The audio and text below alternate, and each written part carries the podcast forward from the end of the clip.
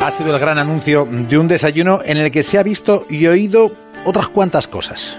Hemos preguntado al cronista de la Villa y editor de madriddiario.es, Constantino Mediavilla, por su perspectiva y por su opinión. Muy buenas tardes, Constant. Buenas tardes, David. Con permiso. Ayuso sigue sumando. Primer día de clase y la presidenta Ayuso encara este nuevo año como dejó el anterior.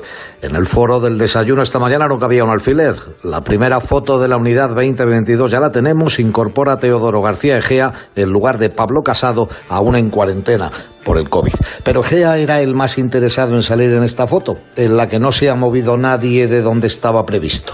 Entre tanto, ni Ayuso le desbloquea del WhatsApp, ni el Congreso Popular madrileño tiene fecha, alargando un desencuentro que, por otra parte, nunca debió producirse. Ayuso sigue ganando adeptos entre los varones autonómicos, hoy turno para Fernández Mañueco. No en vano, la cita electoral en Castilla y León está a la vuelta de la esquina y el candidato a revalidar la presidencia ya sin Ciudadanos de aliado, se declara fan incondicional de Ayuso y sus políticas madrileñas, calificándola de modelo de éxito y confesando que él hará lo mismo en su comunidad autónoma. Es decir, la presidenta suma y sigue. No le gusta que Sánchez hable de pobreza muy acentuada, dicho, en las calles de Madrid y primer cuerpo a cuerpo del año, sin tregua alguna. Es su adversario favorito. Le espeta que estará confundiéndose con alguna ciudad cubana y que Madrid no parece la comunidad más pobre de España. En fin, arropada por los suyos, los locales y los de la Ejecutiva de Génova, reitera una y otra vez el mismo mantra.